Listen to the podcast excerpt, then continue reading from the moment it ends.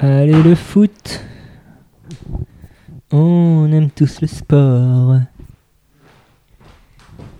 Courez les joueurs, tapez dans la balle. C'est quand même bien de faire le football. Bravo l'équipe, c'est quand même super bien.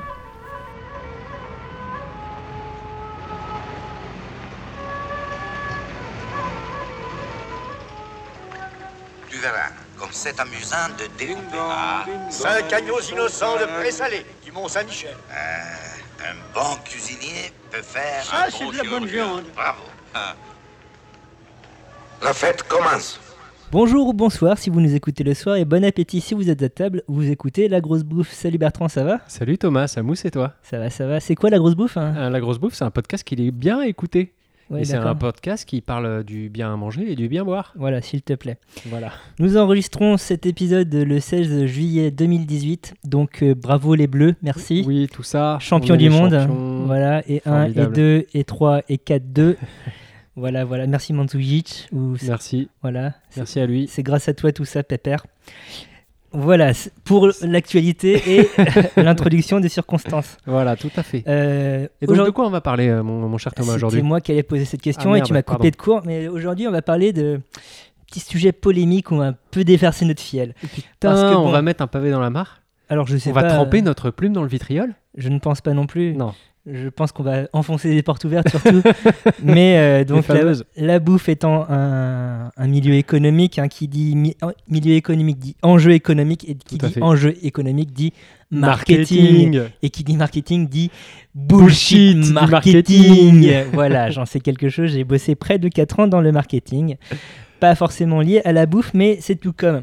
Donc oui, voilà, on va aujourd'hui, on va parler de, de choses qui nous dérangent dans la communication qui est faite autour de la nourriture, dans ce qui est dit autour de la nourriture aussi et du vin évidemment, Tout à fait. et euh, des choses pas nécessaires euh, foncièrement quand on veut bien boire et bien manger en tout cas, et qui peuvent nous induire en erreur. Exactement. Et donc, euh, bah, par exemple, premier thème où on peut trouver... euh, Pied dans le plat. Voilà, direct, où on peut trouver un, un peu de bullshit de marketing, c'est notamment les objets. Euh, les objets dans la cuisine et dans le vin. Exactement. Euh, bah oui. Bah, bah, à quoi tu penses toi par exemple dans le vin? Alors moi, dans le vin, j'ai un exemple tout, tout prêt, tout frais. Euh, ça s'appelle un aérateur connecté, mec. Est-ce que tu... Donc c'est l'internet. Alors, bah, c'est l'Internet mondial 2.0, ça c'est sûr. 3.0 puisque c'est l'internet des objets. Ah, pardon, 3.0. Voilà. C'est c'est de la domotique high-tech. Non, moi j'arrête. Euh, j'ai- parce que j'ai pas d'autres termes. Euh, non, mais c'est un aérateur de vin. Donc en fait, euh, le... mais qui est connecté. Donc un aérateur, c'est en fait tout simplement, au lieu d'avoir prévu le coup et d'avoir ouvert sa bouteille bien à l'avance, euh, ou de posséder une carafe non connectée. euh, En verre. en verre dans lequel on transvase le vin pour qu'il s'aère, eh bien on peut euh, acquérir pour une modique somme, mais je n'ai pas les tarifs, mais c'est probablement très cher, un aérateur connecté. Donc c'est un truc, un appareil que tu poses sur ta bouteille, que tu as au préalable ouverte. Euh, tu scannes le code barre de ta bouteille avec un lecteur de code barre sur ton aérateur et euh, automatiquement l'aérateur va connaître la référence du vin. va connaître euh, le temps d'aération optimal du vin et va injecter la quantité d'air exacte qu'il lui faut pour bénéficier d'une aération optimale mais instantanée. T'as Pourquoi compris ou pas? Je crois que je vois. Donc tu gagnes du temps en tout cas, c'est ça? Alors, A priori un aérateur normal, c'est ça le concept, c'est-à-dire que au lieu d'avoir ouvert ton- à l'avance ton, ton, ton truc, eh ben, euh, tu, euh, c'est un truc qui insuffle de l'air dans le vin au moment où tu le verses. Et donc euh, il sera Donc, servi pour- dans des meilleures conditions que s'il était juste débouché, Et ça remplace un carafage en fait, ou une aération préalable. Donc, Rappel, ça- rappelle ce que a- ça fait le carafage. Enfin, quel est le but d'aérer le vin? Bah, quand vous avez euh, un vin trop jeune, par exemple, euh, qui, euh, qui est encore tout, tout dans sa bouteille, qui est en- tout renfermé et qui a, et qui a pas l'âge nécessaire pour pleinement s'exprimer, et ben, à, à ce vin-là, il lui faut de l'oxygène pour vraiment pleinement se révéler et s'assouplir, s'arrondir. Sinon, il va être un peu fermé, il va moins, il va, Il va être sentir un peu moins acide. bon. euh, Non, pas acide, mais il va être surtout plus, plus renfermé en fait. Il va être moins aromatique. Donc pour ça, euh, rien de tel qu'un bon contact avec, avec de l'oxygène. Donc soit on ouvre la bouteille euh, super longtemps à l'avance, soit on la transvase dans une carafe. Et en fait, tout l'intérêt de la carafe, c'est juste le transvasage en fait. C'est pas aussi le fait que la, carafe ait une plus grande surface, donc plus de contact avec l'air Alors si, bien sûr, mais je veux dire, euh, si euh, tu carafes ta bouteille, donc tu la mets dans un contenant qui a, qui a un grand contact, où le vin va avoir un grand contact avec l'oxygène, et tu laisses pendant très longtemps, c'est parfait, parce que du coup, il va maximiser l'air. Mais si euh, tu transvases d'une bouteille à une autre dix fois, c'est pareil en fait. D'accord. C'est-à-dire que c'est, il va, au moment du transvasage, c'est là où il chope le, le- le plus d'air au passage. Donc euh, si tu transvases 3-4 fois, même dans une bouteille en plastique, ça marche aussi. hein. Ok, donc on voit bien ce que c'est que l'aération. Et donc, euh, le, Et là, il est ton connecté. aérateur connecté. Pourquoi c'est bullshit Et bah, bah, pourquoi c'est bullshit? Parce que en fait, c'est juste que via une appli dans ton téléphone, euh, tu scannes le code barre de la bouteille qui te donne un temps d'aération optimal.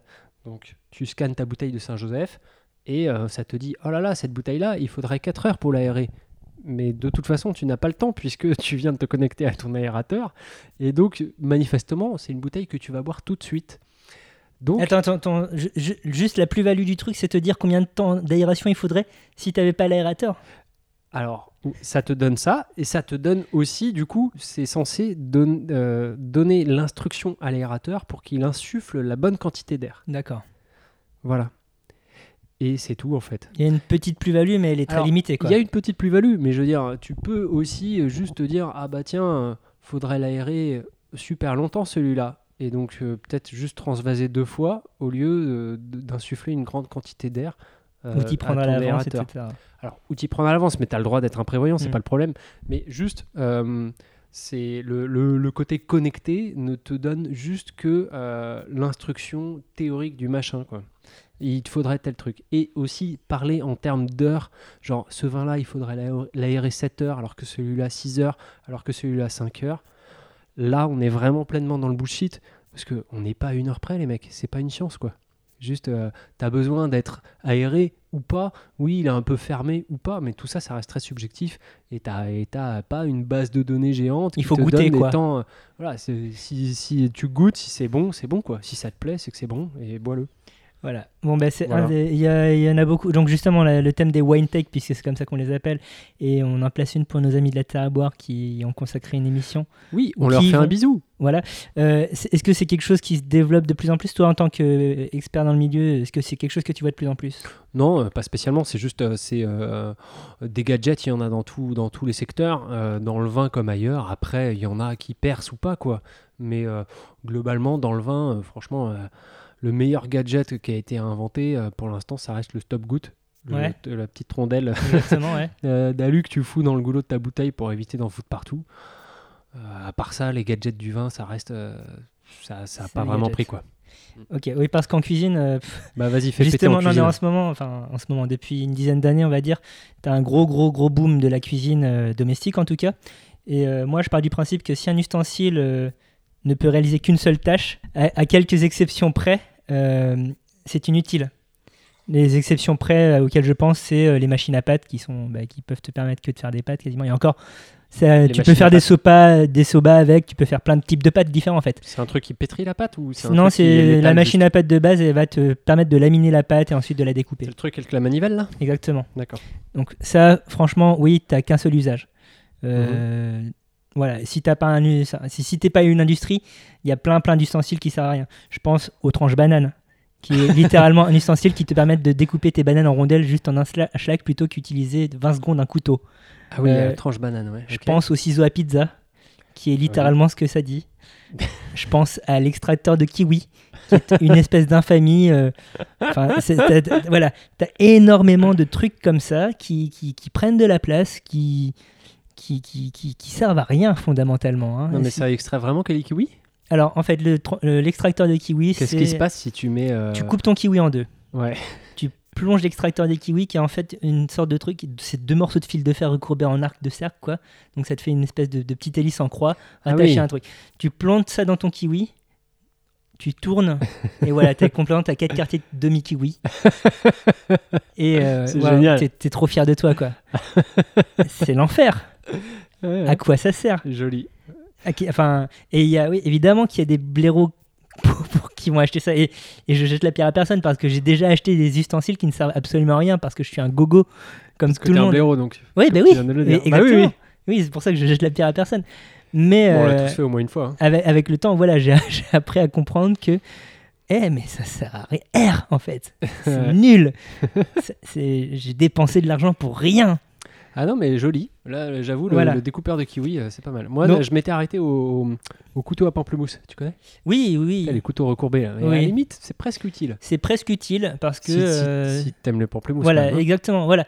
Tout dépend de l'usage que tu vas en avoir. Euh, une trancheuse à jambon professionnelle, personnellement, j'en ai pas usage, mais si, tu- si tu reçois des potes à l'apéro euh, tous les trois jours, tous les deux jours, et donc que tu adores avoir ta charcuterie coupée vachement finement, peut-être que ça peut être utile. Voilà, faut se poser la question de l'utilité que tu vas avoir de l'ustensile et de l'utilité de l'ustensile en tant que tel. Est-ce Donc, qu'il euh, va remplacer un truc que tu as déjà chez toi ou pas? Oui, enfin, euh, en admettant que tu as une place limitée chez toi aussi. Et Exactement. Que, et que le, le principal inconvénient de tous les gadgets, euh, euh, quel que soit le secteur, c'est euh, leur place, le prix pour l'usage que tu en as. Quoi. Ouais, ouais. Enfin, voilà. C'est ça. Donc voilà, je sais pas si tu avais d'autres exemples, toi, de ton côté. Enfin, on en trouve des, des kilotonnes sur Internet. Non, non, euh, mais oui, euh, vous, vous cherchez, vous trouvez, ça, il n'y a, pas de problème. Il y a des boutiques spécialisées pour, euh, pour tout ce qui est conneries. Et par extension, donc on parle du bullshit marketing des objets de la cuisine. Parlons Ouais. du bullshit marketing des contenants de, Ouais. la... Pardon, de la cuisine. Euh, de, de la cuisine? De la cuisine, du vin. Enfin, tu sais très bien ce que je faisais Bah alors, par là. euh, bah, moi j'ai vu un très très bel exemple de euh, ce qui s'appelle un Venus bag. Est-ce que tu as une idée de ce que ça peut être? Je te dis Venus bag. Tu Un- penses à quoi? Un sac en forme de sein.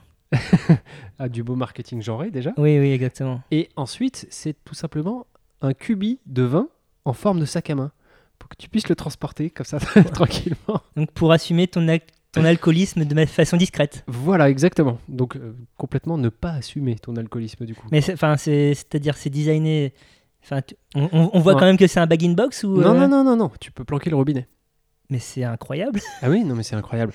Et, et, et Et, en donc fait, ça, ça c'était, c'était, tu vois, genre le, le- la, la partie euh, émergée de l'iceberg. Et après, j'ai creusé et je suis tombé sur un site qui recense euh, tous les objets pour planquer de l'alcool. Et là, tu te dis, waouh, la, ci- la cible, c'est vraiment, c'est vraiment les, des, des, des problèmes avec une maladie qui s'appelle l'alcoolisme et qui ont des gros problèmes. Genre Et les un livres- marché juteux. les livres creusés dans lesquels tu mets tes flasques et tout Alors, ça. euh, les chaussures compensées, euh, les bracelets. Les bracelets? Les bracelets, ouais. Des Mais tu mets des gouttes, en avec fait. un tout petit, avec un tout petit, euh, un, un tout petit bouchon quoi. Et tu peux. Mais c'est du, c'est des spiritueux. Enfin, tu mets pas, Ah bah, tu mets pas du cidre dedans. Ah bah non, enfin, je pense que du coup tu, tu mets au moins de l'alcool à 90. Ok.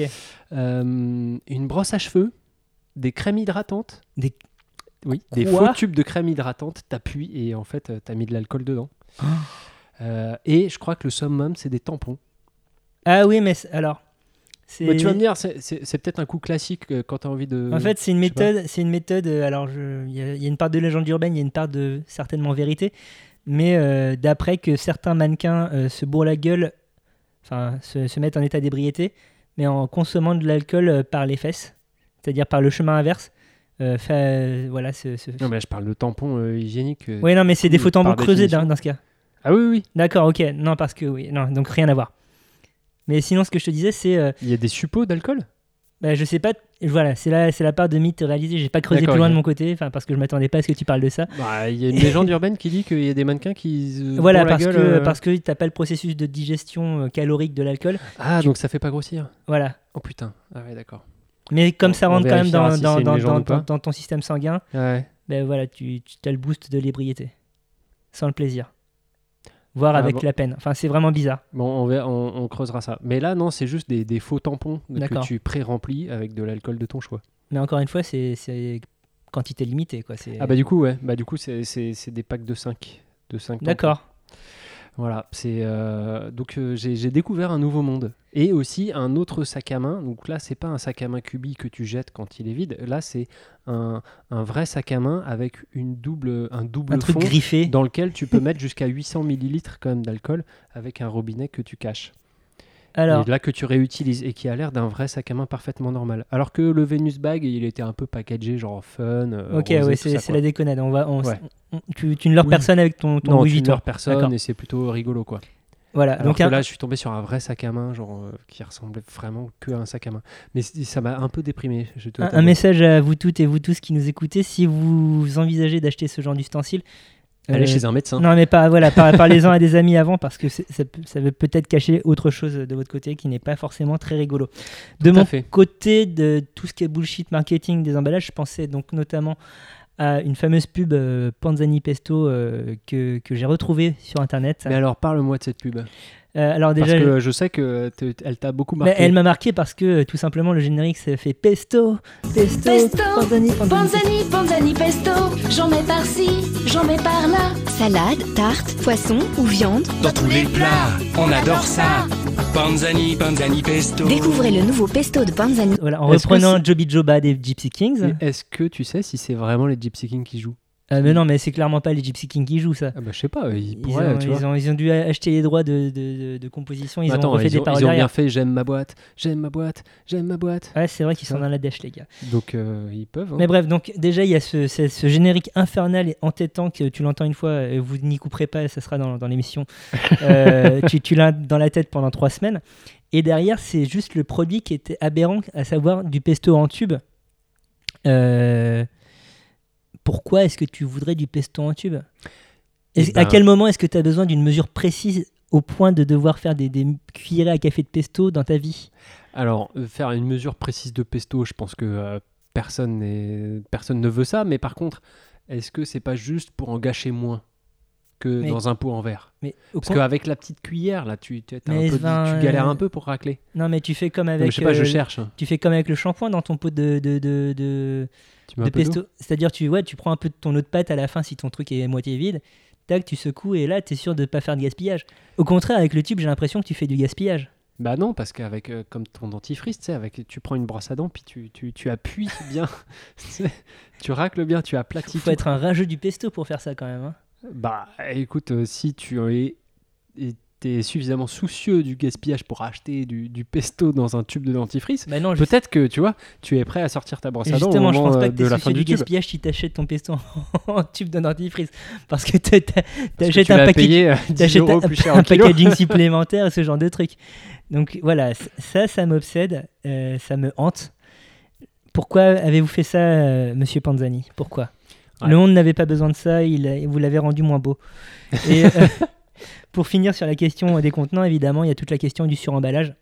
C'est-à-dire euh, des fruits emballés dans, de- dans du plastique, euh, eux-mêmes remballés dans du plastique, euh, tout ça conditionné dans une boîte qui est recouverte de cellophane. Mhm. C'est un tout petit peu abusé. Est-ce bien nécessaire? Bah, Après, en France, on voit moins ça, mais par exemple, au Japon, ils sont champions du monde de ça, de, pro- de la pro- surprotection des fruits, où chaque pomme individuelle va être emballée sous vide ah ouais? Et euh, elle-même conditionnée dans des petits euh, blocs en polystyrène. Enfin, c'est, hallucinant. Ah putain. Ouais, non, mais. euh, je t'ai- dégoûté. Ouais, non, mais, ah, non, mais déjà, moi, ça me gonfle dès qu'il y a un plastique euh, dans, euh, pour emballer 4 pommes. Et, euh, et dans les supermarchés, dès que c'est bio, c'est suremballé. Je sais pas si t'as remarqué, mais Il y, a- il y a pas mal de ça, ouais, c'est ça me vrai. stresse, moi. Mais, mais bon, après, sur, sur les contenants, sur le packaging, dans, dans le pinard, t'as as tout le côté un peu bling-bling des très grands formats. Les, Euh, les Magnum, les Jéroboam. Bah alors Magnum ça va encore, mais euh, dès qu'on dès qu'on est sur des 3 litres, donc des doubles Magnum pour le vin ou Jéroboam pour les champagnes, et, euh, et au-dessus, et aussi pour les spiritueux, euh, ça devient un peu... Enfin bon, c'est juste pour que ça se voit mieux en boîte quoi. Il n'y a pas, y a pas de, de- d'argument sur ça va être meilleur. Non, c'est juste ça, ça claque, ça la, rase. la question se pose sur le Magnum. Alors pour le Magnum, oui, euh, c'est réputé être euh, le meilleur contenant pour le vieillissement du vin et du champagne, euh, tout simplement parce que c'est l'air qui est emprisonné dans la bouteille qui va faire évoluer le vin. Et le champagne, hein, c'est la même chose. Le champagne est du vin, figurez-vous. Et, Merci, professeur. à votre service. Euh, et donc en fait, euh, pour euh, c'est la même quantité d'air qui est emprisonnée dans une bouteille ou dans un magnum. Donc du coup, le ratio quantité d'air pour versus le liquide contenu bah, est, est beaucoup plus faible. Du coup, tu as un magnum et on considère qu'il est meilleur ce ratio pour un magnum. Il risque de moins s'oxyder, etc. Bah, L'oxydation, qui entraîne du coup l'évolution lente du vin, se fait plus lentement et de manière mieux D'accord. euh, sur un magnum que sur une bouteille. Et donc, dès on qu'on dépasse ça. ces volumes, là, du coup, c'est vraiment le clinquant, c'est euh, montrer Bah alors- un statut social, quoi. Alors bah, le, le double magnum ou le Jéroboam, ça, ça, ça passe encore, mais c'est déjà moins bien en termes d'évolution et de conservation. Euh, mais ça existe encore. Et ensuite, Les dans les magnums, dans les dans les dans les formats supérieurs, donc tous les euh, Mathusalem, Balthazar, Salmanazar, Melchior, tous les rois mages, quoi. Euh, en fait, euh, en Champagne, ils font plus vieillir les vins dans les contenants.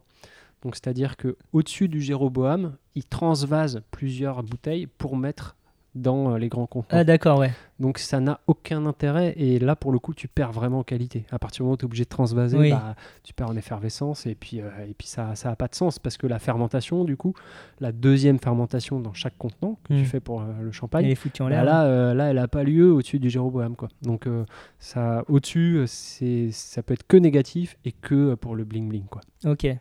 Important à savoir. hein. Ah oui, le jour où tu veux t'acheter par exemple un- un- une bouteille de 15 litres de champagne en te bois Oui, bah, c'est de- ça. Parce que je vais Parce en te bois et que et que quand j'y vais à chaque fois, c'est ouais. à chaque fois, Donc je, je, me suis fait couillonner une bonne euh, centaine de fois dans ma vie manifestement. Exactement. Donc on a parlé euh, du bullshit marketing des objets, Yes. mais euh, la grosse bouffe parle d'abord de bouffe, donc évidemment qu'on allait parler du bullshit marketing des aliments. Ouais. Euh, J'ai envie de commencer parce que euh, je considère la réinvention de la poudre, c'est-à-dire euh, le marketage de, euh, de certains aliments ou de certains plats comme étant des révolutions incroyables, alors qu'en fait euh, c'est euh, complètement euh, ancien et antédiluvien même. Euh, je pense un notamment, oui, bah, à un article paru dans le magazine Elle il n'y a pas très longtemps qui parlait du souping, le souping. le souping qui allait devenir la, la tendance qui allait renverser le juicing. Ah oui, putain, le, le souping, le nouveau juicing. Ouais, c'est ça. Donc le souping, hein, comme tu ne t'y attends pas du tout, ça consiste à réduire des légumes en En- purée diluée dans de l'eau, Ah, incroyable. Et Voilà. un, un mot incroyable qu'on appellerait soup. par exemple, mais non, c'est pas du tout la même chose Ah, parce pardon. que là, il y a encore plus d'oligo-éléments grâce à la puissance de ton ustensile à souping.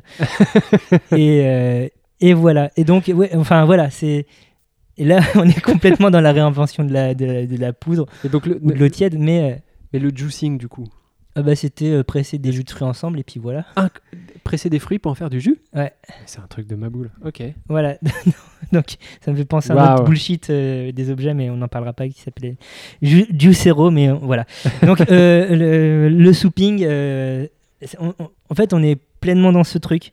C'est comme euh, aussi, la, la- enfin, c'est un peu passé de mode maintenant, ou c'est rentré dans les normes, mais longtemps, on a marketé euh, les légumes oubliés, donc les panais, les topinambours, euh, les, Ouais. les rutabagas.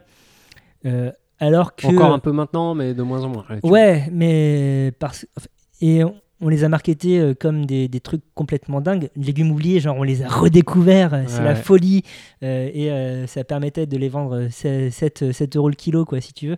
Ouais. Et alors que ben, fondamentalement, euh, pour reprendre une phrase de Paul Bocuse, si on les avait oubliés, c'était pour une raison. Je vais l'évoquer après. Et deuxièmement, euh, ben non, en fait, euh, si tu vas sur n'importe quel marché euh, de France et de Navarre, tu avais des étals où tu en trouvais déjà et tout le temps. Et en fait, voilà, depuis, toujours. Et donc, la raison pour laquelle Bocuse disait ça, je pense que c'est surtout parce que ça lui rappelait la guerre, parce que c'était des légumes euh, que tu consommais pendant l'occupation Ouais, ouais. et qui t'évoquaient pas forcément des souvenirs très très rigolos. Oui, et qui, est- et qui était euh, peut-être euh, plus chiant, moins productif euh, et peut-être un peu moins bon que, Voilà, euh, c'est ça. le truc qui remplaçait. quoi. Voilà. Après, maintenant, évidemment, tu as des préparations de topinambour et de panais qui, qui, qui sont dingues. Et, euh, non, mais c'est voilà. hyper bon. Hein. Voilà. Mais, euh, Mais, euh, un topinambour. voilà, oui, non, ça c'est autre chose. Mais euh, voilà, les légumes oubliés. Ouais. Après, ça n'empêche pas, ça empêche pas de retrouver euh, des, euh, des euh, tomates entre guillemets Anciennes, oui. sur des lits de, de fausses pailles dans des cajots, dans des cajots, dans les rayons de grande distribution et même sur les marchés, et qui sont vendues à des prix absolument indécents sous prétexte qu'elles sont pas parfaitement rondes, quoi. Enfin, et, et qu'elles sont de toutes les couleurs. Donc tu, tu peux voir des, des tomates à 9 euros le kilo. Oui, Alors, oui. C'est peut-être très, très métropolitain, enfin très, euh, très euh, propre aux, aux grandes villes. Mais euh, dans les grandes surfaces de centre-ville, voilà, tu as, ce genre de prix pour des tomates. quoi. Donc euh, En pleine saison. en pleine saison, ouais, tout à fait. Donc, euh, donc euh, voilà, le côté oublié, c'est pas encore, c'est pas encore euh, passé, hein, enfin, le Et- côté légumes oubliés. Et de l'autre côté du spectre, tu as la suruniformisation euh, des produits, et je pense notamment à la pomme, Ouais. où euh, sur les étals des grandes surfaces, globalement, tu trouves trois types de pommes. la pomme jaune, la golden, la pomme verte, la granny, et euh, une pomme rouge qui va être de la... Bah, la Pink Lady en général. Ouais, la pink lady, de la gala, enfin... Ouais. Et... Bah, la Pink Lady qui est, qui est une variété qui a été inventée juste pour le marché et juste pour à partir d'études de consommateurs. Voilà, c'est ça, oui, Mm. qui, qui a un nom euh, particulièrement appétissant, etc.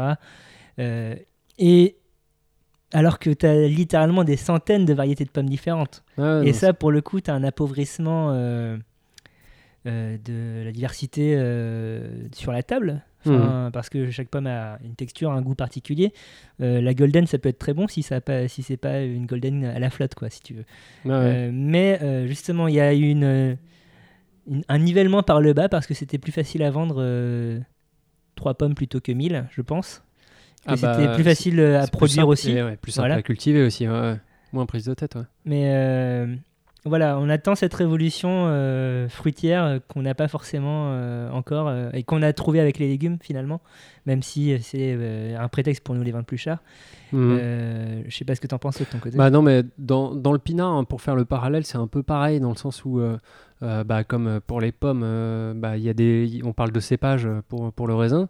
Ah, bon, bah, par exemple, pour le blanc, là, en ce moment, on vit un peu une suprématie du chardonnay, Oui. du chardonnay de partout. depuis, parce un que, mo- un- depuis une dizaine d'années, je dirais même. hein. Ouais, depuis ouais, même 30 ans, hein, facile. Oui, Euh, parce que euh, bah, Chardonnay, c'est devenu euh, un peu un argument de vente. À partir du moment où tu as Chardonnay sur l'étiquette, bah, ça se vend et, euh, et le consommateur se pose pas la question bah, de, de d'où ça vient, de quoi. Que- ben justement, question, est-ce que c'est pas un truc qui nous vient des États-Unis ou en tout cas quand je regarde des séries que ça commande du blanc, c'est toujours du chardonnay. Et euh, que aux États-Unis on parle moins de on parle moins de terroir et plus de cépage. Ah, mais c'est sûr qu'il y a une grosse influence de, de la pop culture dans son ensemble, et en particulier enfin, anglo-saxonne, ou bah, euh, en, en anglo-saxie. Oui, euh, on les salue. It's coming On- home les gars. hein, voilà. Euh, on, on parle pas de, de- on parle moins en tout cas de, de terroir. On classe les vins en fonction du cépage et, et pas de la région de production. Pour euh, schématiser un peu. Donc sur l'étiquette, euh, ça va être surtout des monocépages et il y aura le nom du cépage en gros sur l'étiquette. Alors que c'est pas du tout notre culture en France, ni même en Italie, ni même en Espagne. Euh, donc euh, c'est vrai que nous, ça nous a vachement influencé. Et puis à force de voir effectivement des Desperate Housewives se servir des verres de 50 centilitres de chardonnay euh, dans, en rentrant en chez question, elle, dans ouais. les séries, bah, tu te dis, bon, bah, un verre de chardonnay, en fait, c'est devenu un argument. Et les premiers à, à avoir bénéficié de ça, c'est les restaurateurs, les brasseries, les bars qui te vendent du chardonnay, qu'ils achètent euh, rien du tout euh, à des prix prohibitifs parce que, bah, du chardonnay, tu peux en produire du pas cher. Chardonnay, ça veut rien dire en fait. Il y a des excellents chardonnays. Le meilleur vin, enfin un des meilleurs vins blancs secs du monde, euh, le Montrachet par exemple, Mhm. c'est du chardonnay. Et la pire piquette produite chez nos amis du Languedoc, on les salue, Ils apprécieront. euh, à un endroit où, euh, où un restaurateur va l'acheter euh, 40 centimes le litre, et ben ça sera du chardonnay aussi, tu vois. 40 centimes, j'exagère. Allez, je te le fais à Délicieux. 70 hors taxe. Euh, mais tu vois, ça va être ça, va être ça quoi. Euh, donc chardonnay, ça veut rien dire. Ça peut être euh, de la piquette comme un excellent vin, Euh, mais après, il va y avoir des arômes dits variétaux, donc c'est-à-dire les arômes typiques du chardonnay qui vont être euh, les fruits blancs, qui vont être la rondeur, le gras, le côté un peu beurre frais, qui sont des arômes caractéristiques de ce cépage, mais que tu retrouves ou pas et qui peuvent, euh, qui peuvent trouver euh, beaucoup d'expressions différentes. Autour de, ce- de cette thématique et euh, justement pas dans les cépages, mais est-ce qu'il n'y a pas aussi des terroirs à la mode? Je sais que ces cinq, cinq dernières années, par exemple en France, le terroir auvergnat, enfin les, les vins d'Auvergne qui sont revenus un petit peu, enfin qui ont été Ah ouais? pas mal encensés par les spécialistes. Euh, et qui, je les vois pas encore trop euh, dans, dans les supermarchés ou chez les cavistes, mais je sais qu'il y a eu un début de hype du vin d'Auvergne par exemple. Est-ce que euh, c'est justifié ou euh, est-ce qu'il y a des euh, syndicats d'initiative ou je sais pas quoi qui sont derrière cette manœuvre? Honnêtement, sur les vins d'Auvergne, je ne saurais pas te répondre parce que j'ai pas repéré de tendance spécifique Mhm. sur le vin d'Auvergne. Après, euh, il c'est- cyclique. hein. Ouais, Euh, Il y a des, des vignobles qu'on encense et puis après, on passe à- au suivant. Quoi. Donc euh, en France, les années 80-90, c'était le Bordeaux. D'accord Euh, euh, ensuite, on est plus sur des vignobles. Bah, en ce moment, c'est plutôt la Bourgogne. Ça, je parle des, vraiment des grandes, grandes Mhm. régions. Et après, pour les plus connaisseurs et ceux qui cherchent plus petits, euh, le Jura en ce moment est au top. Oui, le, le rouge, entre autres. euh, bah, les blancs et les rouges, mais ça vient aussi d'une évolution des, mé- de- de- de- des- des goûts.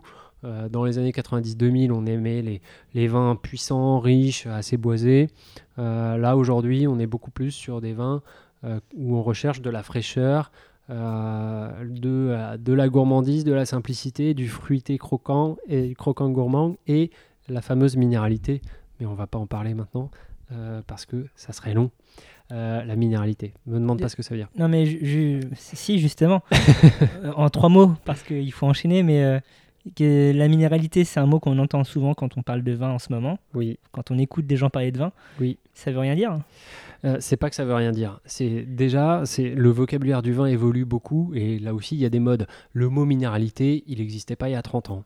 Personne n'en parlait. Tout le monde s'en tapait. Aujourd'hui, dans, tu peux pas lire un commentaire de dégustation sans lire le mot minéralité presque, blanc ou rouge. hein. Euh, donc le truc c'est que on se méfie de ce mot parce que c'est un mot un peu fourre-tout et qui en fonction de la personne qui le prononce euh, peut vouloir dire plusieurs choses. Moi ce que j'ai pu voir euh, en gros de ce que ça peut vouloir dire selon les gens, il y en a pour qui minéralité égale acidité.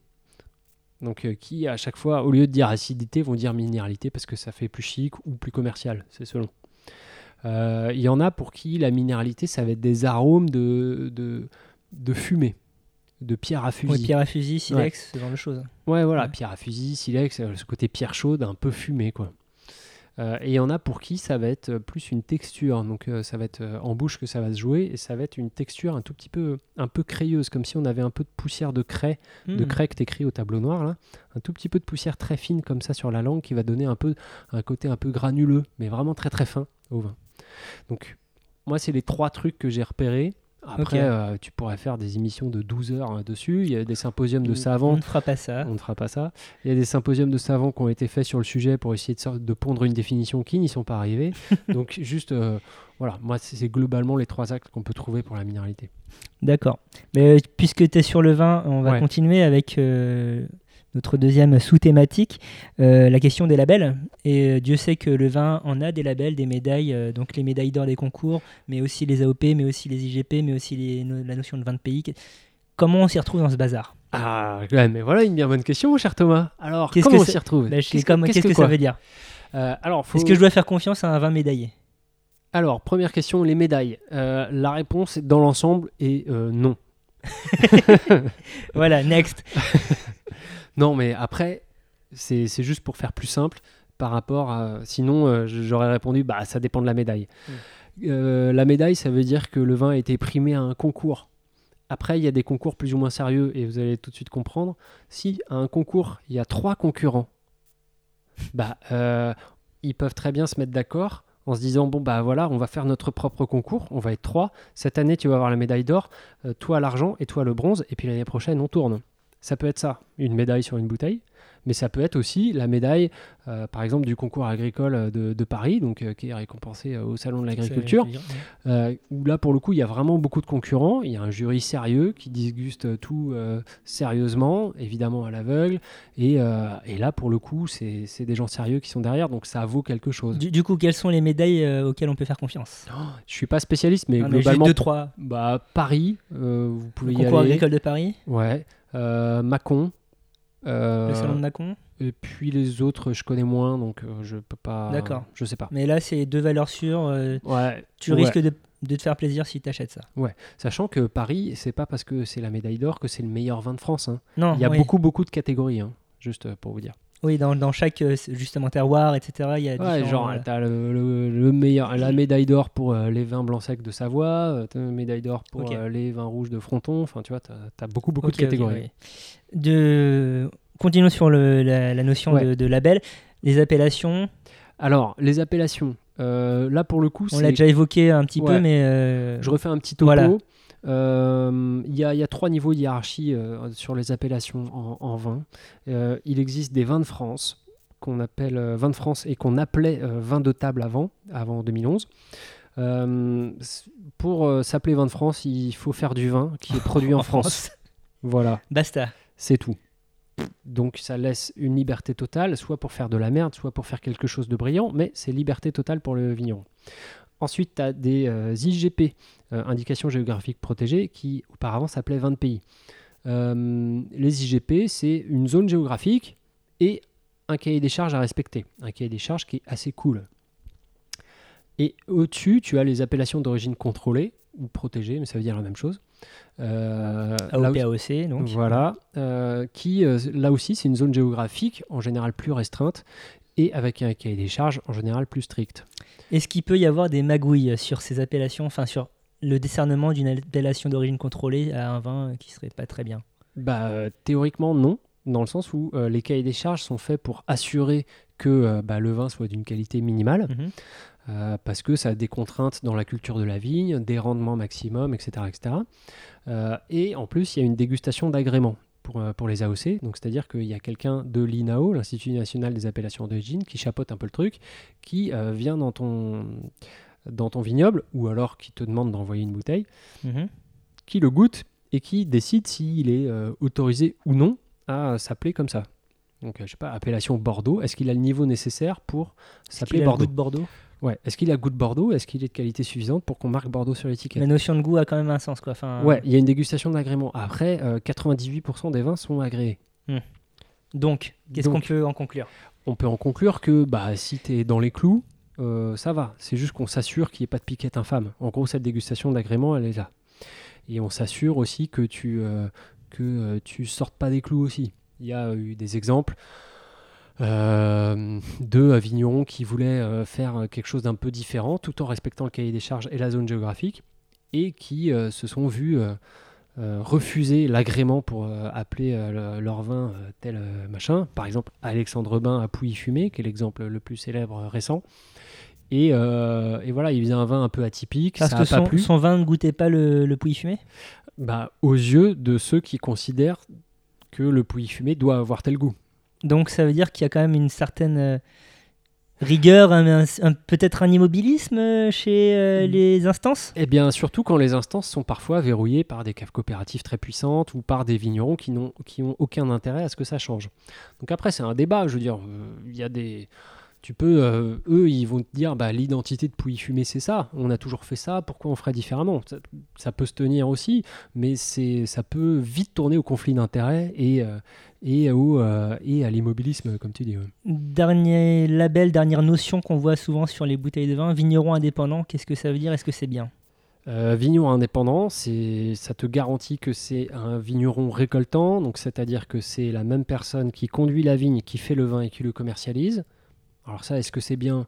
Bah si le vigneron est bien, oui.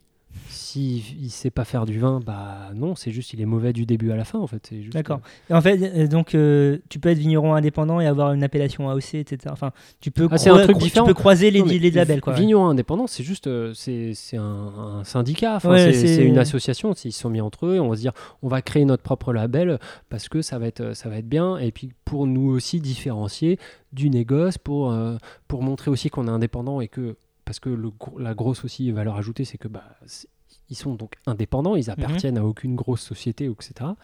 Donc, euh, donc voilà, c'est juste ils se sont mis entre eux pour être plus puissants, pour pouvoir organiser des salons et vous, pouvoir avoir une visibilité. Donc ils ont fait leur fameux logo, etc. Donc c'est bien, c'est pas bien. Enfin, ça te garantit pas que le vin va être bon. Après, la démarche, moi, je la trouve cool. Oui, bien sûr. euh, mais c'est pas une garantie de qualité en soi, en fait. C'est marrant parce que c'est quelque chose qu'on retrouve aussi dans l'alimentation, dans Ouais. Et euh, notamment dans plein de labels qui ont été créés par la grande distribution. Je pense à des labels comme euh, Nos Régions du Talent ou euh, Bleu Blanqueur ou ce genre de choses qui veulent un- installer des aliments dans un terroir alors que ça répond à zéro cahier des charges puisque c'est généralement des, ma- des marques distributeurs Bah ouais, ouais. et que je crois que c'est juste la notion, la notion euh, hexagone qui euh, implique que le, le produit a été tr- transformé, donc pas Transformé. ouais. transformé en France. Donc tu Ouais. peux avoir, euh, ok, ta, ta blanquette en conserve, elle peut avoir été transformée en France et avoir le label euh, hexagonal, mais euh, ton veau il peut venir euh, de- d'Allemagne, euh, des champignons de Pologne, etc. Enfin, Bah, ça a été le cas surtout pour. euh, Enfin, euh, surtout, non, mais je veux dire, euh, il y a un cas euh, pour les euh, foie gras du sud-ouest euh, qui venaient tous de Hongrie. euh, oui, il y, a y eu des cas comme il y a ça, eu oui, des trucs comme ça, ouais. Mais juste, euh, on les a mis en boîte euh, dans le sud-ouest, donc euh, c'est des foie gras du sud-ouest, quoi. Voilà, donc ça c'est un, un- un label géographique, enfin les labels géographiques. Tu as tout ce qui est label bio, mais ça on va y revenir à la fin de l'émission. Ouais. Mais euh, c'est- il y a un imbroglio sans nom entre euh, AB, Déméter, euh, euh, Bah, bio, etc. nom, euh, oui, enfin, euh, oui, d'accord. Il y a énormément de, de trucs différents en fait qui font que tu peux facilement t'y perdre quoi. Ouais, non, c'est vrai. Donc c'est pas évident. Après, d'un point de vue label, tu as le, le côté, tu vois, genre un produit, produit en hexagone, produit machin, donc genre un produit près de chez toi. Euh, moi, dans, dans le domaine du vin, euh, j'habite Paris, il se trouve qu'il y a un truc qui s'appelle la winery parisienne. Je sais pas si tu as entendu parler. On y revient. T'es tes grands amis de la winery? Non, mais la winery parisienne qui, euh, qui sont donc des, des, des, des producteurs de vin qui sont basés à Montreuil, donc pas à Paris, pardon de faire mon parisien sectaire. Dans le mais- 94, euh, à 93. un jet de pierre de Paris. À 93. 93, my bad. Mais tu, enfin bon, bref, donc à Montreuil, donc la winery euh, montreuilloise.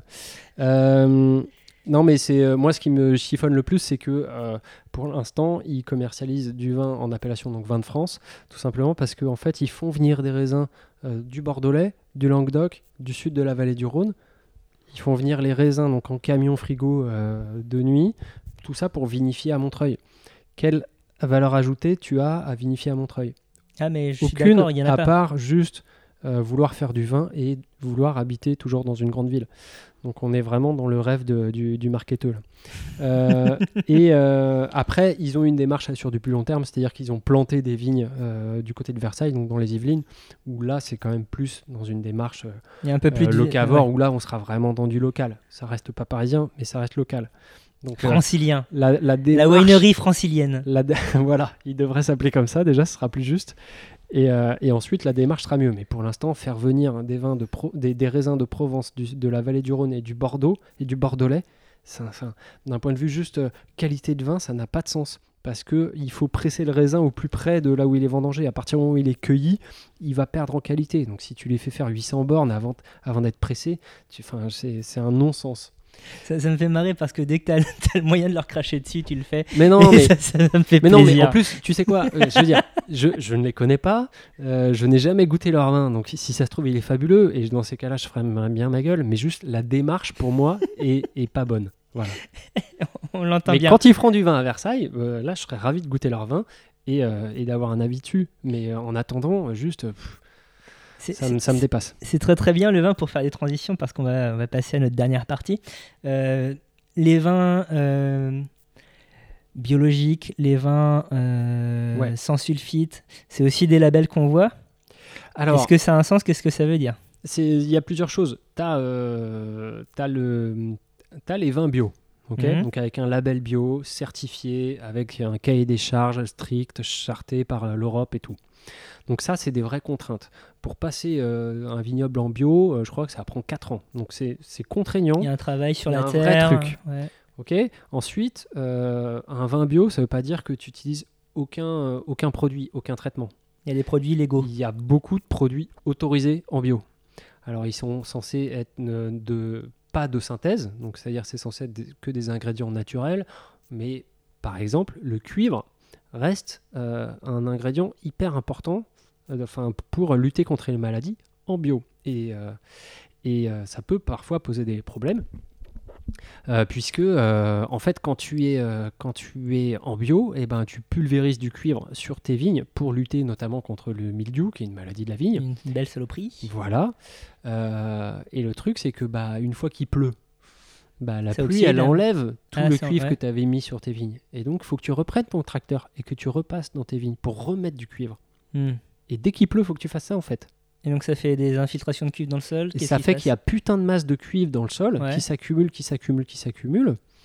Euh, et euh, ça fait que tu, là où un mec qui va traiter en chimique pourra passer une fois tous les trois mois, bah toi avec, et passera du coup une fois avec son tracteur, bah, toi qui es en bio, peut-être que tu vas passer 15 fois avec ton tracteur. Et tu vas dépenser 15 fois plus de gazole, tu vas tasser 15 fois plus tes sols, etc. question stupide, euh, trop de cuivre dans le sol, c'est pas bien? En fait, j'ai cherché et j'ai pas trouvé de réponse claire. D'accord. Euh, les pros euh, bio sont du coup bizarrement pro cuivre. On arrive à des situations un peu cheloues où euh, j'ai lu euh, des manifestes de, de vignerons bio qui sont pour euh, maintenir des doses de cuivre autorisées en kilos hectares assez élevées. Euh, euh, parce que bah, c'est, euh, ils disent bah, nous sans ça on n'a qu'à mettre la clé sous la porte. Et euh, donc, euh, eux, ils te disent que bah non, en fait, euh, il y a plein de plantes qui fixent les métaux lourds et qui les assimilent, qui les transforment en je sais pas quoi. Mhm. Et donc, en dessous de telle, telle dose, c'est pas dangereux. Il y en a d'autres qui disent le contraire. Franchement, j'en sais rien. Et apparemment, ça n'a pas l'air si clair que ça. Pour l'instant, j'ai l'impression qu'il y a deux camps qui n'arrivent pas à. Donc, Voilà. donc Après, euh, moi, d'un point de vue juste bêtement euh, bête, bah, je me dis, moins il y en a, mieux c'est. Tu vois Oui. Parce que c'est quand même des métaux c'est un intrant. dans, dans du sol Ouais. et que globalement, je vois pas en quoi ça pourrait être une bonne nouvelle. Oui. Mais euh, bon. Euh, Les métaux viennent du sol, après tout. Donc, en fait, cette Ouais. partie, cette dernière partie euh, traite du greenwashing, à savoir euh, euh, le fait que certaines marques, euh, certaines enseignes, euh, certains producteurs euh, ben, Mhm. euh, se, enfin, se- se- se fassent une bonne conscience en faisant Ouais. du bio. Euh, c'est le cas dans le vin. Ouais. Euh, Euh, Oui. Mais euh, je suis désolé, mais je peux pas juste résumer le bio juste à. Ah, mais bien sûr, non, ils- justement. Ils utilisent plein plein de cuivre. on voulait continuer à... Vas-y, continue, Ah justement. pardon, excuse-moi. Non, mais c'est juste. donc, le bio, le principe, c'est d'interdire donc les produits de synthèse de chimie et de réduire les intrants dans la vinification. Donc, les intrants, c'est toutes les poudres de perlimpinpin qu'on peut trouver dans la vinification pour le rendre un petit peu plus acide, un petit peu plus comme ci, un petit peu moins comme ça, etc. Et il y en a plein qui existent. Euh, et donc, il y en a tu veux dire que dans le vin, il n'y a sont- pas que du jus de raisin, quoi. Non. Voilà. Euh, Il y en a quand même beaucoup moins qui sont autorisés en bio, et notamment euh, la dose de soufre, Mm. euh, qui est un produit qui est utilisé et qui, est, qui a plein de vertus, Qui a fait beaucoup inconvénients débat. Et qui fait beaucoup débat. Euh, et en fait, le truc, c'est que les doses de soufre autorisées en bio sont beaucoup plus faibles que. Enfin, beaucoup. sont plus faibles qu'en agriculture conventionnelle. Enfin, qu'en vin conventionnel. Euh, donc, euh, globalement, une certification bio, c'est pas rien. C'est pas juste du greenwashing dans le sens où Mhm. euh, dire regardez, on est écolo. Non, c'est des vraies contraintes pour le vigneron qui peuvent être euh, un peu relous. C'est une baisse de rendement pour lui, etc. etc. Oui, les vignes sont plus sujettes, plus sujettes à la maladie en plus. Bah voilà, donc tu, tu prends plus de risques, donc euh, voilà. Tu as moins de garanties financières, etc. Que- Quelle différence, puisqu'on est sur le vin, Ouais. quelle différence entre vin bio et vin, vin nature? Alors, un vin nature, en fait, euh, nature, euh, à date, il n'y a pas de cahier des charges strict, il n'y a pas de réglementation qui cadre le truc. Donc, pour l'instant, vin nature, euh, ça, correspond à rien. Juste, c'est le vigneron qui se dit nature. Et encore, il n'a pas le droit de l'écrire sur l'étiquette. Parce que du vin et nature, eh ben, ça voudrait dire que bah, sinon le vin il n'est pas naturel. Mhm. S'il n'est Si pas nature, du pétrole. voilà, et du coup, euh, voilà, ça fait débat. Il y a eu des tentatives d'encadrement qui ont été tuées dans l'œuf par l'INAO, donc Mhm. l'Institut national d'appellation d'origine, qui régit en gros tout ce qui est écrit sur Mhm. les étiquettes. Euh, justement, euh, avec cet argument-là, qui, qui- qui est plus ou moins foireux, hein, on va pas se mentir. Mais, euh, mais voilà, donc euh, pour l'instant, ça veut rien dire. Euh, et le- la, dé- la définition euh, la plus communément admise, c'est euh, un vin nature, c'est un vin fait le plus naturellement possible, donc avec le moins d'intrants ouais. possible, et surtout sans sulfite. D'accord, Ok. c'est c'est vraiment le sulfite là qui, qui est. Globalement, euh, tout- quasiment tout le monde entend, quand tu dis vin nature, tout le monde comprend ou veut, ou veut faire passer le message que c'est sans sulfite. Dernier point. Quid de la biodynamie Voilà, là j'ai lâché tous les buzzwords. De... La, la biodynamie, Du vin. c'est encore autre chose. La biodynamie, c'est, euh, ça concerne pas que le vin. C'est tu peux faire des tomates en Mhm. biodynamie. Euh, et c'est euh, là aussi, c'est un cahier des charges qui est contrôlé. Euh, aujourd'hui, il y en a deux. C'est euh, Biodivin et Déméter. Biodivin qui est spécifique au vin et Déméter qui est pour toute l'agriculture. Et, et là, en fait, ça contrôle juste que tu, tu, euh, tu respectes les principes biodynamiques. Et la biodynamie, c'est plus une philosophie que le bio, qui est juste une liste de, contraintes. euh, de produits interdits en fait. La biodynamie, c'est plus euh, le, principe, c'est d'apprendre à la plante à se défendre par elle-même contre les, attaques. Et pour ça, on va mieux l'intégrer à son écosystème, à son environnement global. Euh, et quand on dit global, c'est y compris euh, le- les mouvements euh, des de la astres. lune, ouais, etc. Donc, on respecte un calendrier en fonction de ce qu'on appelle le calendrier donc, bah, biodynamique, qui s'inspire du calendrier lunaire. Et donc, en fonction de ce calendrier, bah, on va parfois, il y a des jours feuilles, des jours fruits, des jours racines, des jours fleurs, et en fonction de ces jours-là, eh ben, on va réaliser, réaliser telle ou telle opération sur la vigne. Euh, Il y, y a des pulvérisations de, euh, de, de tisanes, tu prépares, euh, tu prépares des, des décoctions de, de camomille, de verveine, de purin d'ortie, de, de machin, de trucs. Donc ça peut être des plantes, ça peut être aussi des, des pulvérisations animales. euh, donc des préparations de bouses de, Séché, oui. oui, voilà, oui. de bouses séchées dans des cornes que tu laisses enterrer tout l'hiver. Si vous avez lu les, les- les ignorants de Davodo, euh, il y a une séquence à ce propos. Voilà, de, de silice, etc. Donc tu as, des tas de préparations comme ça. Et euh, avant de les pulvériser, tu les dynamises, c'est-à-dire que tu les mets dans un, espèce de truc en cuivre que tu fais tourner d'une certaine manière pour que euh, ça se gonfle en énergie, ou un truc comme ça. C'est très ésotérique, hein, vu comme Alors, ça. Il y a une partie ésotérique, euh, et effectivement, pendant très longtemps, on a pris des tas de, des tas de vignerons en biodynamie pour, pour des, Des zinzins. pour des zinzins, voilà, pour des, euh, une bande de hippies qui dansent tout nus euh, en hurlant à la lune. Et, euh, et aujourd'hui, il y a quand même des gens très très sérieux qui s'y mettent parce qu'ils constatent que leur vin est meilleur, tout simplement.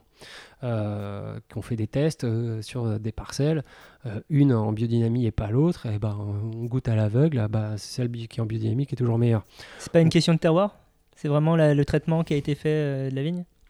Franchement, euh, je pense que tu, tu sais pas, et même les gens qui, font, qui cultivent en biodynamie te disent, mais nous on constate juste que c'est meilleur. Ouais, Euh, après, le sans se pourquoi, poser la question du pourquoi. ouais. pourquoi personne sait vraiment te l'expliquer Et est-ce que euh, Après, tant que c'est bon, après tout. Mais non, mais bah, c'est euh, et le parallèle avec l'homéopathie est très facile. Mm. L'homéopathie, euh, bah, globalement, quand tu réfléchis rationnellement, tu te dis bah il y a La mémoire trois de l'eau. mo- trois molécules pour euh, 12 milliards de litres d'eau.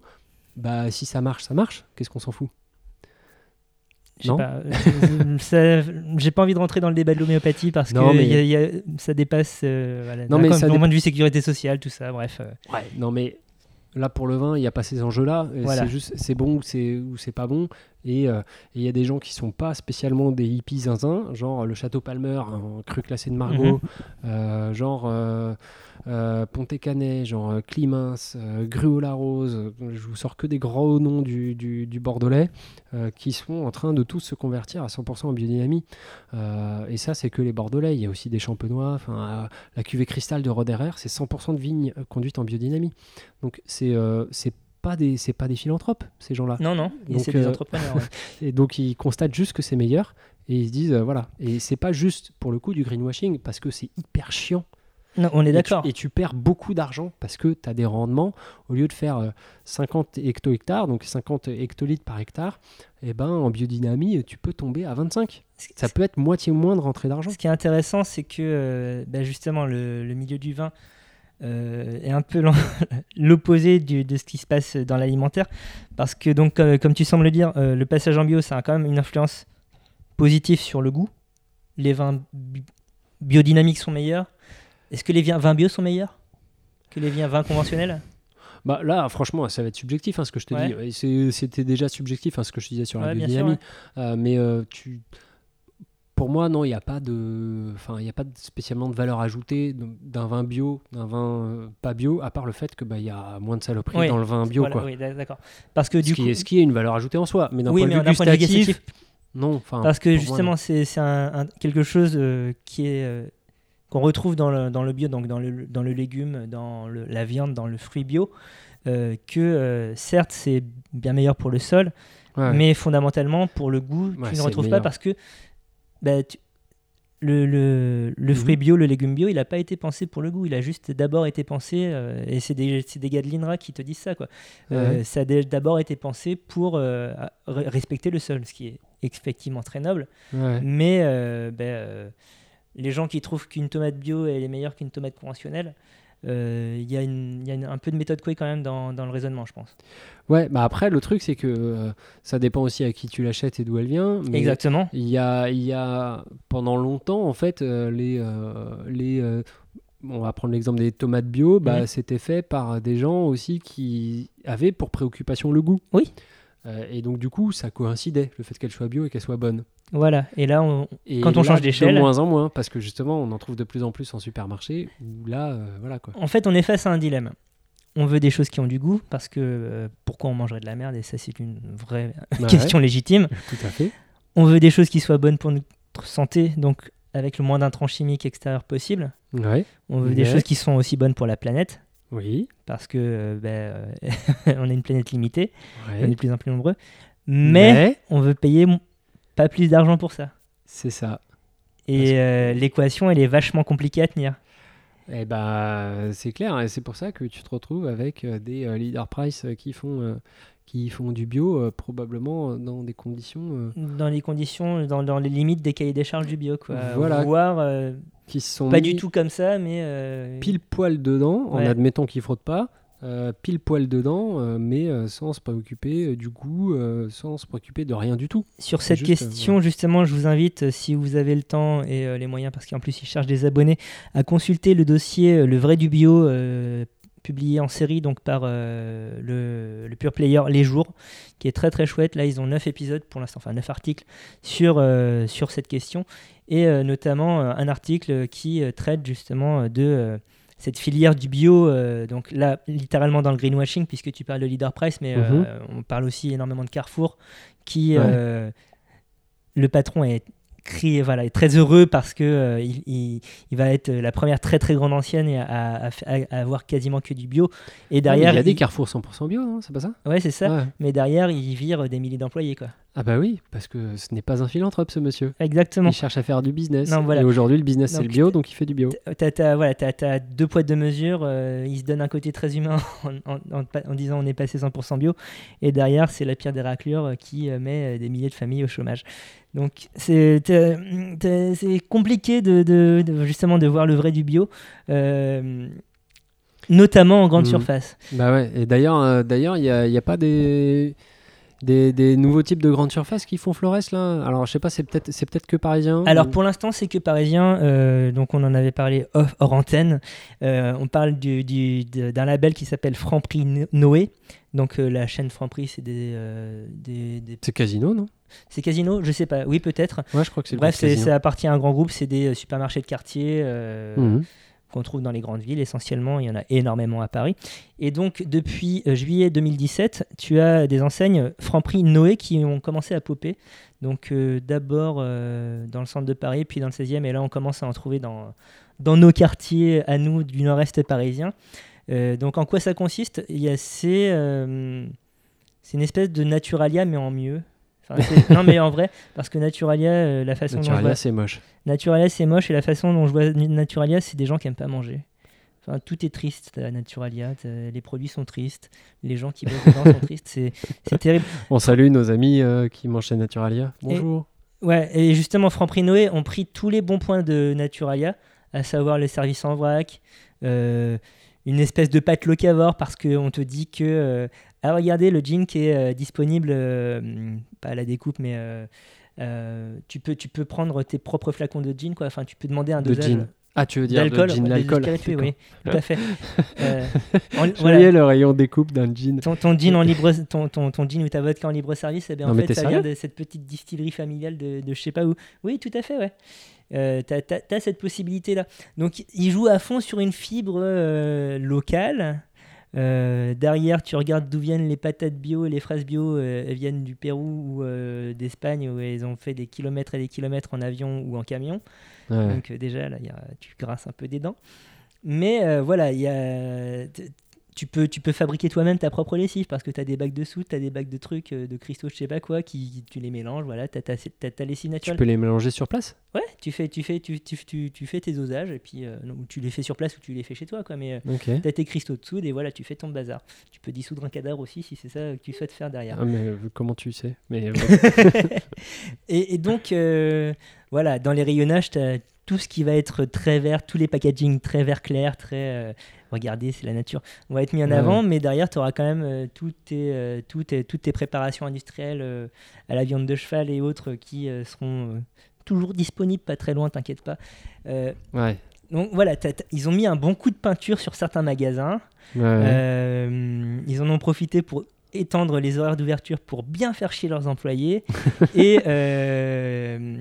et je pense, alors je, pas- parce que je suis pas ce genre de personne et j'ai pas enregistré les prix, mais je pense qu'il y a quand même eu un petit gonflement tarifaire euh, sur les produits derrière aussi, euh, sur l'ensemble du magasin. Quoi. Ouais. Donc voilà, qui est Mais- l'exemple, celui qui inspire, qui conspire. Bref, voilà, euh, Rof. Je, je l'ai pas vu arriver celle-là. Hum, moi non plus, c'était full. full euh, voilà. Bref. Mais euh, non, mais c'est c'est impressionnant quand même de à quel point ils sont capables de, de jouer quand même sur quelques trucs forts Mais- euh, pour, euh, pour te dire Oh, mais c'est génial En et fait, ce, tout, euh. ce dont on se rend pas compte, c'est que l'industrie agroalimentaire a investi littéralement des milliards, Ouais. des milliards dans, dans, dans cette transition bio. Parce qu'ils se rendent compte que c'est ce que veulent les gens, et pas seulement les plus riches, mais tout le monde, parce que légitimement, on, a- on doit réclamer, ce- enfin c'est un droit Bah oui, d'avoir oui. de la bouffe qui soit pas dégueu, qui Mais détruise pas la planète et qui soit pas mauvaise pour notre corps. Quoi. Et, et ça vient du consommateur. hein. C'est le consommateur qui s'est mis à exiger de plus en plus du bio et donc Ouais. ils s'y mettent de, de plus en plus. Mais après, c'est sûr que, euh, que ouais, ils, ils investissent beaucoup d'argent. C'est une équation Pour, euh, extrêmement difficile. Et euh, ils investissent beaucoup d'argent. Et derrière, nous, on a zéro traçabilité. Enfin, euh, t'as as juste un petit panneau. Quand, euh, quand, le, quand ta tomate elle vient de France, t'inquiète qu'ils le mettent euh, en néon, tout ça, au-dessus de, au-dessus de ta cagette de tomates. Quand l'avocat, il vient du. De toute façon, on fait pas pousser d'avocat en France, mais ton avocat, tu, tu as écrit Pérou en tout petit ou tu as écrit Mexique en tout petit. Et puis. Ok, il est bio, mais il a quand même parcouru euh, 10 000 km en avion pour, pour, pour t'arriver dans la goule, quoi. Donc, c'est, t'as toujours ces petits moments où tu cringes un petit peu, où t'es. Oui, euh, ouais, j'aime quand même beaucoup le guacamole. Bref. C'est vrai que c'est bon. Euh, on rigole, on rigole, mais non, mais euh, mais bon, c'est c'est vrai que ce, ce côté greenwashing, c'est c'est c'est un peu un peu chiant et enfin c'est un peu chiant.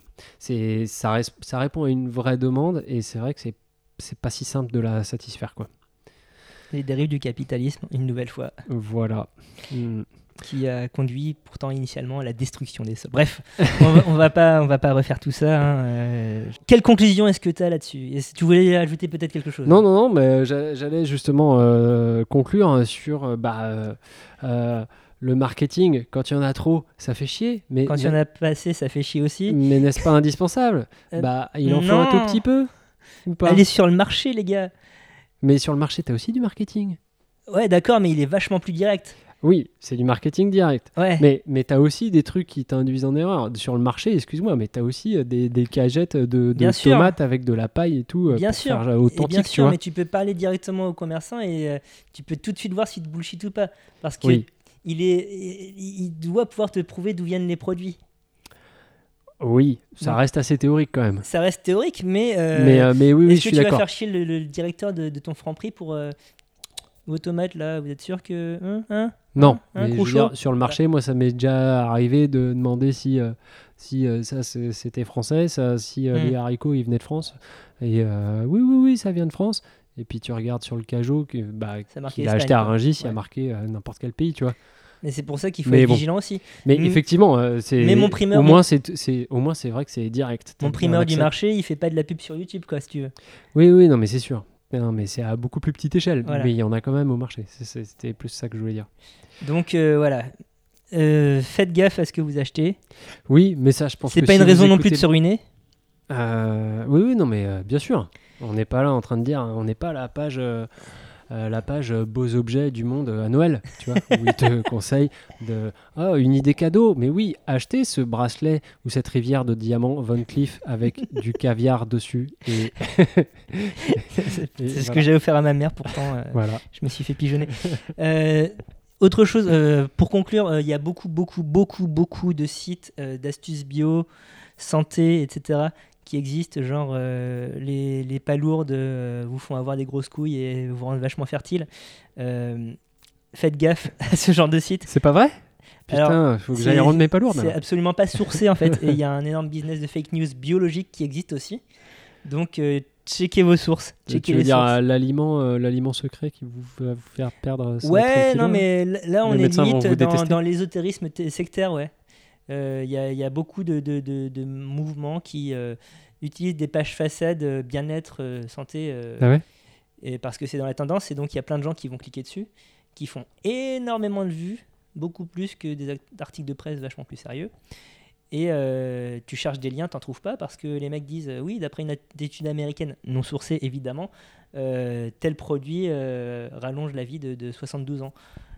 Et donc Ah ouais. voilà, c'est- la dernière reco que j'aurai sur la question. Euh, Méfiez-vous des fake news euh, du bio. Euh, checkez, checkez, recheckez les sources. Il n'y a pas de décodex du bio encore, mais si vous voyez qu'il n'y a pas du tout de lien vers des, des sources extérieures et que tout a été écrit ou renvoie vers des pages du même site, ça Mm. peut vous mettre la puce à l'oreille. Méfiance, méfiance. De quoi parle-t-on la prochaine fois? Eh bien, écoute, euh, la prochaine fois, on va parler d'un produit et même d'un fruit. On va parler du raisin. mon cher Incroyable. ami. Mais Pourquoi? oui, le raisin, bah, parce que ça sera la saison. On sera en août, Euh, fin ça- août. euh, et ça sera aussi le début des vendanges. Voilà. Voilà, donc euh, double, double actu, tu vois. Voilà, tout Et à on fait. va en avoir des trucs à dire sur On le va en avoir des trucs à Miam, dire. Et donc, miam. on est là tout l'été. Et oui, la grosse régalade tout l'été. Oui, Euh, tout l'été, tout l'été. On tout remercie Alex de Podcast qui, une nouvelle fois, nous a prêté les moyens d'enregistrement euh, de notre émission. On lui souhaite de bonnes vacances parce que l'épisode va sortir alors qu'il sera encore en vacances. Donc, euh, Ah. profite, Alex, ça nous fait Ouais. plaisir. Grave. La Grosse Bouffe est un podcast mensuel, sort publié tous les 21 du mois. N'oubliez pas, Voilà. tous les 21. Il est disponible évidemment sur SoundCloud, mais aussi euh, Apple Podcast, mais aussi toutes les applications de podcast comme Podcast Addict et toutes les autres. On va pas les inventer en une nouvelle fois. Voilà. Vous pouvez nous contacter sur les réseaux sociaux Twitter à La underscore grosse bouffe. voilà, tout à fait, glisser dans nos DM puisqu'ils sont ouverts. Vous pouvez nous écrire des emails, des emails d'amour. Oui, à euh, la grosse bouffe podcast gmail.com. Voilà, envoyez-nous des petites cartes postales virtuelles, des, des, Oh, des dromacards. Des Voilà. icards. Tout à fait, de vos vacances euh, ensoleillées. Euh, voilà. Tu pars en vacances toi d'ailleurs? Oui, vendredi. Vendredi? Ouais. T'en as de la chance, moi aussi en fait. hein, C'est vrai. Complètement con. Euh, Mais toi aussi, t'en as de la chance. on, a- Putain, on est on a vachement vénard, la chance. vous inquiétez pas. Euh, voilà, lâchez les pouces bleus, laissez-nous des étoiles, commentez, euh, faites-le écouter à votre famille, à vos amis, à vos amours de vacances justement, À vos collègues. à vos collègues euh, qui euh, voilà, vont, avoir bien du mal à se remettre de cette Coupe du Monde puisqu'ils n'ont plus rien à regarder pendant, je sais pas, Derek, ça passe l'été ou pas? Je sais pas. Bon, bah, il n'y a pas d'Eric euh, l'été en plus, donc c'est de la merde. Parlez-en. Le Tour de France, c'est nul. La grosse bouffe, c'est bien. Voilà. Si vous, voilà. Si vous voulez pas un vous bon en- résumé, ça Ouais. Non Non. Je- Ok. c'est- cette, hoche- cette conclusion est beaucoup trop longue. De toute façon, je pense qu'on va couper en plein Voilà. milieu du truc. Du coup, on vous fait des bisous. On- Bonnes vacances si vous partez en vacances, évidemment. Voilà. Et bel été à tous. Mangez bien, buvez bien, Et on vous kiffe. lâchez des pourboires.